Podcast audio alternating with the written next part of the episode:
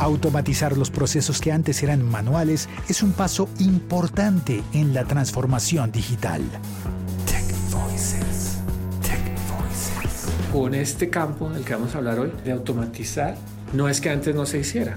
Cuando no existían los automóviles, no es que la gente no se movilizara, sino se movilizaba en caballos en carretas es que la gente empezó a movilizarse porque los autos nacieron, no. Lo mismo pasa con, estos temas de automatización de las organizaciones. No es que no se hicieran antes, sino que antes se hacían manualmente y eran muy costosos, riesgosos. Buenos días, buenas tardes o buenas noches. Tú decides cuándo y cómo oír este podcast. Yo soy Félix, arroba locutorco, y estás oyendo Tech Voices un podcast diseñado para tratar temas de transformación digital de la mano de los expertos de SEA Technologies. Tech Voices. Tech Voices, un podcast para oír y elevar el nivel de las conversaciones. En este episodio de Tech Voices escucharemos a Julián Cerón. Yo estudié dos carreras, yo estudié odontología en la Nacional y luego estudié sistemas en la distrital. Dos carreras terminadas. Terminadas, sí. Bueno, la odontología nunca hice el año rural, pero sí. mi casa no me lo patrocinaron, pero ambas universidades eran públicas y entonces no necesité el patrocinio y me gustó y me metí. Y, lo irónico, lo, lo, interesante es que en ambas me fue muy bien, ¿no?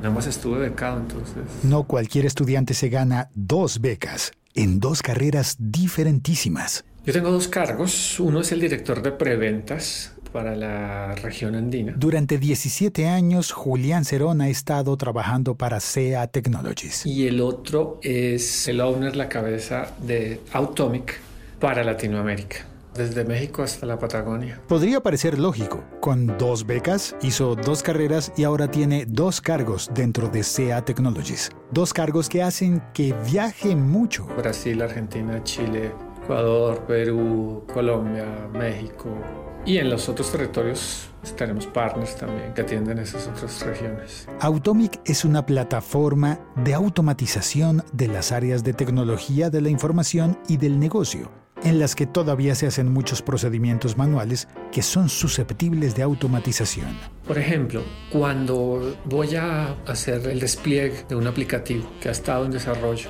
y tengo que llevarlo a los ambientes productivos, donde están los servidores, en los data centers o a la nube, Normalmente eso lo hacen manualmente, con programas hechos a la medida o con menús de las diversas herramientas, donde dice, bueno, copie aquí, borre allí, modifique estos parámetros aquí, con una bitácora donde yo voy manualmente disparando procesos o haciendo alguna ejecución. Eso es lento, eso es demorado, eso es conducente a errores y en estos tiempos de la transformación digital y donde todo tiene que ser rápido, porque la competencia va más rápido que uno, ¿no? es inadmisible tener esos procesos manuales. La automatización como parte de la transformación digital. Ya contamos que Julián viaja mucho y en un avión, volando de Buenos Aires a Bogotá, leyó una historia sobre la que luego reflexionó en su blog. Que recientemente contrataron a un desarrollador de software Ahora todos los desarrolladores pues trabajan desde su casa, ¿no? Entonces contrataron a este desarrollador de software y le pagaban por horas y le pagaban 40 horas semanales. Una persona muy inteligente y se dio cuenta que para lo que le pagaban 40 horas por semana, él haciendo un programa de software lo podía reducir a dos horas. Le seguían pagando 40 horas, pero él solamente trabajaba dos horas por semana porque había automatizado la labor que le habían puesto a través de software. Estaba feliz porque las otras 38 horas se las dedicaba a su hijo. Qué buena la automatización. Excelente manejo del tiempo. Pero quizás el patrón, el que estaba pagando las 40 horas, podría estar queriendo haber sido él el que hubiese hecho la automatización para pagar solo dos horas y obtener el trabajo de 40. Te doy otro ejemplo. Hay sistemas core nucleares que tienen muchas de las organizaciones, que el mercado los conoce como los ERPs. ERP, Enterprise Resource Planning, planificación de recursos empresariales. Hace 30 años todas las organizaciones tenían los sistemas sueltos, la contabilidad por aquí, la facturación por allá, recursos humanos por acá. Y entonces todas las organizaciones hoy día prácticamente tienen un ERP en donde centralizan todos esos manejos financieros, recursos humanos, de inventarios Y en eso se hacen temas manuales que les pueden tomar días y que involucran que los sistemas están indisponibles por algunas horas o días del mes. Lo sentimos, no hay línea, el sistema está indisponible, por favor vuelva mañana. Y hoy día cuando 24 horas las personas están en sus apps comprando o consultando o comentando, esas horas de indisponibilidad no tienen presentación y tenemos soluciones para eliminar esas horas si se quiere horas basura están desperdiciando en procesos manuales y no se está atendiendo al cliente o al ciudadano. Y puede uno imaginarse a alguno que tuvo que quedarse en el trabajo por horas frente a la computadora. Sí, exacto, alguien o, o algunos, porque en algunas eh, organizaciones tienen grupos y en otras casi que ejércitos de personas 24 horas al día con una lista de papel y con un bolígrafo diciendo ya copié esto, ya hice esto, ya borré esto, conducentes a errores, no se pueden hacer temas en paralelo. Si llega a haber algún error, has perdido una cantidad de horas de procesamiento. Puede ser tan crítico como que llegue alguien a un banco o a través de su celular quiera hacer una consignación y como está indisponible el sistema porque se hizo algo manualmente, pues no se puede hacer esa transacción. Ya entenderán el las consecuencias en imagen, en satisfacción del cliente y en últimas pues en ingresos para una compañía. Pero ¿y esos ejércitos de personas digitando se perderían entonces? Estamos hablando de reemplazar a las personas, de quitarles su trabajo? Fue el mismo temor que surgió cuando el sindicato de los transportes que llevaba los caballos se opuso a que llegaran los vehículos. Pues es lo mismo. Lo que pasa es que se reubican las personas en otras tareas ¿no? y se dedican a temas más productivos. Fíjense que todos nuestros abuelos yo creo que trabajaban 60, 80 horas. Y ya hay países, creo que es Francia, donde ya están diciendo que tienen que trabajar 30 horas y no puede trabajar más de 30 horas. Incluso se está hablando ya también de un salario universal, no sé si han escuchado ese concepto, de que todo el mundo trabaje o no trabaje, pueda ganar un salario universal. Suena a ciencia ficción que ocurre hoy mismo. No solamente se beneficia a las organizaciones, porque ya automatizan tareas manuales, no solo se beneficia a los clientes, al ciudadano, a los partners de las organizaciones, sino también a las mismas personas que llevan semanas, meses, años en las noches haciendo procesos manuales. Y se puede dedicar a esas personas que hacen actualmente hoy tareas manuales, aburridas, repetitivas, a procesos más creativos o de mayor reto para ellos mismos. Que las personas tengan otros trabajos, que estén dedicados a cosas menos mecánicas y repetitivas y más bien a tareas de creación por lo menos lo que se está viendo ahora con temas de inteligencia artificial es que no todo se está pudiendo automatizar. Quizás en, algún momento, en temas ya de redes neuronales y en tecnologías mayores, se pueden automatizar más, pero la pregunta para las personas que nos escuchan es, ¿se puede automatizar la creatividad? ¿Hasta qué punto se puede automatizar ser creativo y ser innovador? Yo no lo veo tan fácil. Lo que se está viendo, y, ya hay, por ejemplo, call centers en Estados Unidos que te respondes una máquina. Hola, mucho gusto, mi nombre es tal, tal. Y él te pregunta, sí, ¿en qué te puedo servir? Es la máquina. ¿Qué problemas tienes? No, el internet se me cayó. ¿Ya apagaste, prendiste el, el modem? Sí, ya lo hice. Son temas más fácilmente automatizables, ¿no? Esto está avanzando abruptamente y, con los temas de redes neuronales seguramente cada vez van a ser más suficientes estas redes, pero el cuestionamiento para todos es, ¿será que se puede automatizar la creatividad? ¿Se puede automatizar, se pueden automatizar los valores? Yo pondré ahí puntos suspensivos porque ya raya con temas también morales como al principio, pero... Hay trabajos que no pueden ser automatizados, que son específicamente humanos y sin embargo, todavía hay muchos trabajos mecánicos, puramente mecánicos, que se le encargan a personas pensando en que es más barato pagarle a una persona y mantenerla ocupada en un trabajo repetitivo. ¿Estaremos manteniendo esos trabajos pensando solamente en que son baratos? Es algo que se plantea constantemente y más con el mano, la mano de obra que es más económica en nuestras latitudes, pero como hoy día nuestras organizaciones están compitiendo es con organizaciones de todo el mundo, tienen que apalancarse en temas de automatización, de transformación digital para poder ser competitivos.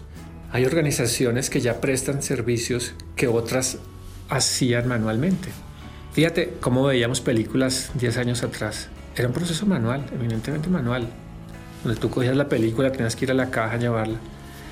Con tecnologías de automatización, empresas como Netflix desplazaron el proceso manual de tomar la película física y de pagar en la caja y de meterla en un buzón al día siguiente con automatización, con software. Y obviamente gracias a los nuevos anchos de banda que cada vez gozamos más nosotros. Cambian los procesos y cambian las personas. Demográficamente cambió también las personas a las que llegan nuestros productos y nuestros servicios, que son los millennials, los que, las personas que están naciendo ahora con internet desde, desde el mismo día que nacen, que ya son personas que no quieren ir a un banco, que ya quieren hacerlo todo a través de su dispositivo móvil. querer hacer unos ahorros, ahorros en teoría, entre comillas, de tecnologías nuevas por mano de obra barata, puede hacerte rentable el negocio quizás algunos meses o años, pero un crecimiento sustentable de esas organizaciones, la verdad, no lo veo. hay dos costos, el económico monetario y el costo cultural. El tema de cambio cultural es difícil. Todo el mundo le gusta el cambio, pero menos cuando el cambio lo toca a él.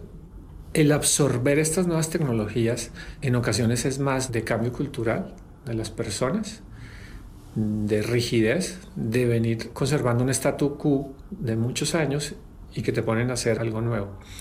Si no lo haces tú, lo hace tu competencia. Y quizás el chip de las generaciones anteriores sea menos flexible, pero es que es increíble el chip con el que vienen las, nuevas generaciones. Yo veo a mis consultores y me gusta analizarlos. Me devuelvo 15 años eh, atrás. ¿Recuerdas qué estabas haciendo en 2002? Y ver mis consultores que quieren venir a trabajar en bicicleta y yo, yo digo, en mi época, ¿quién recién entrado a una empresa multinacional quería ir a trabajar en bicicleta? Nadie. Esas nuevas generaciones que son no solamente los demográficamente los nuevos clientes, sino son los nuevos empleados de la organización. Yo les invito a que miren su organización, sus empresas y miren por edades los empleados está viendo un cambio generacional y estas nuevas personas, para bien de todos, pues vienen con una mentalidad de transformación. Más allá de lo negativo que hablan de los millennials, a mí se me hacen por el contrario y estoy feliz trabajando ahí con ellos porque se adaptan así rapidísimo al cambio y asumen retos sin miedo y, y, si llega, en el caso nuestro, una nueva tecnología, no le ponen problema y por el contrario se emocionan. Son las personas que están moviendo el mundo ahora, ¿no? Quizás el cambio cultural pueda darse de manera totalmente espontánea con solo cambiar de generación. Volvamos a la automatización. ¿Es algo que se compra o que se hace? Normalmente todas las organizaciones hacen automatización por ellos mismos a través de programas que ellos mismos han desarrollado por años. Entonces sí está bien dicho hacer automatización. ¿Cuál es la diferencia con plataformas de automatización como la nuestra de SEA, que como les comenté se llama Automic, que ya no la tienes que desarrollar? Es la tan trillada frase de ¿para qué reinvento la rueda? Si yo soy un banco, ¿para qué me pongo a crear una plataforma de automatización que ya ha sido exitoso en muchísimos bancos en el mundo? Ya hay cientos de miles de horas de conocimiento en esas plataformas de automatización, que lo que le van a permitir a las organizaciones es agilizar sus procesos y llegar a esas tecnologías de una forma más rápida. Yo no dudaría que una fábrica de software de un banco, un área de desarrollo de un banco, de una telco, de cualquier organización grande pudiera desarrollar una plataforma de automatización. ¿Cuántos años le tardaría en desarrollar una plataforma dedicándose solamente a eso?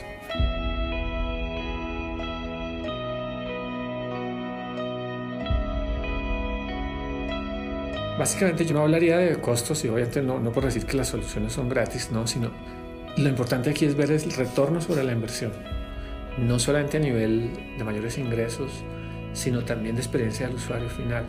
Todo el mundo está hablando hoy de experiencia del usuario final. Y todo el mundo habla de transformación digital. Y todo el mundo habla de Uber, de Airbnb, de Netflix y todo el mundo quiere ser como ellos. Pero yo no puedo ser ágil si internamente mis procesos todavía siguen siendo manuales. La velocidad de mi transformación digital como organización va a ser tan rápida como la más lenta de las piezas de mi cadena. Porque de qué me sirve ser muy ágil en de pronto en algunas áreas nomás, en desarrollo de software, si mi área de compras, si mi área legal, si mi área de mercadeo sigue funcionando de una forma muy lenta. Entonces, sí, automaticé solamente un pedacito y claro, obviamente traigo mejoras, pero si no lo hago a través de toda la cadena de valor, no sirve de nada. Entonces, la invitación es más a pensar en el retorno sobre la inversión en términos no solamente económicos, sino de experiencia del usuario final. La experiencia de usuario, uno de los términos claves en los negocios en tiempos de transformación digital. ¿Qué diferencia a un cliente de un fan? La experiencia. ¿Qué los hace a ustedes volver a un restaurante? La experiencia que tuvieron en el restaurante. ¿Qué los hace volver a una tienda a comprar un par de zapatos? La experiencia que tuvieron. Y suena un poco trivial, pero y lo saben más los oyentes, hoy la gente está comprando sus experiencias. Los que tienen ciertos teléfonos celulares de, de aquella marca tan conocida, compran más experiencias que el mismo aparato, ¿no? No con eso quiero decir que estemos vendiendo ilusiones, ¿no?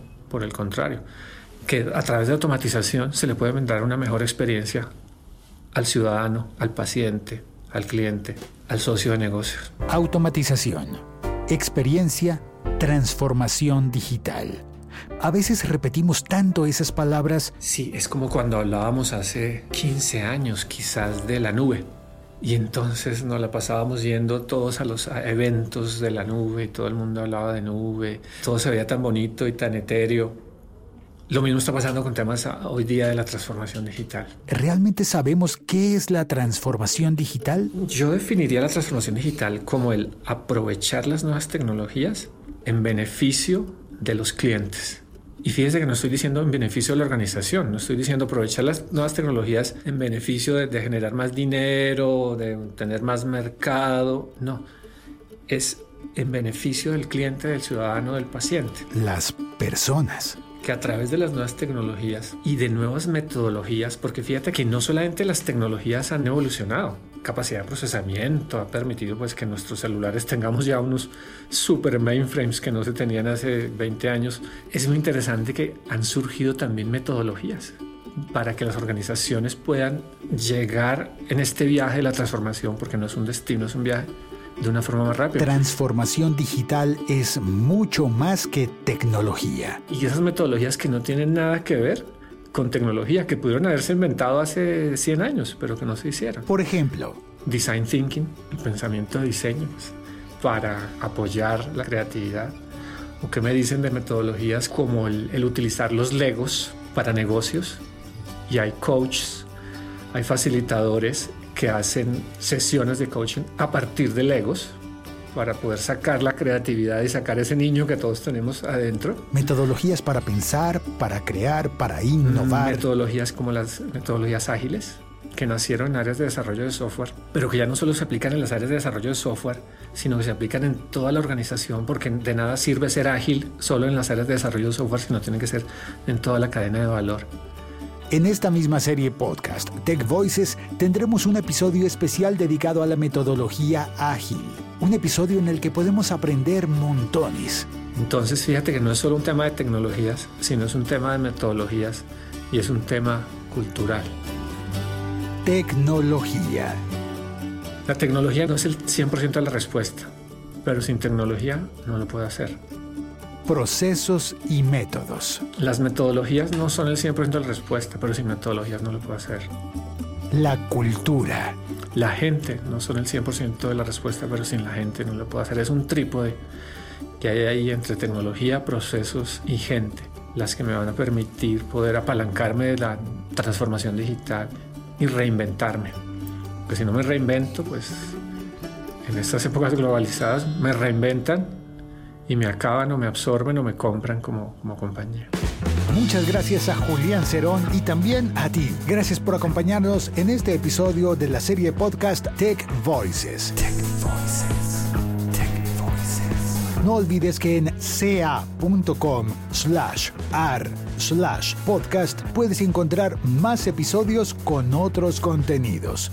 Si quieres más información o enviarnos tus comentarios sobre lo que acabas de escuchar o proponernos temas de tu interés, escríbenos por favor a ca-andina.ca.com.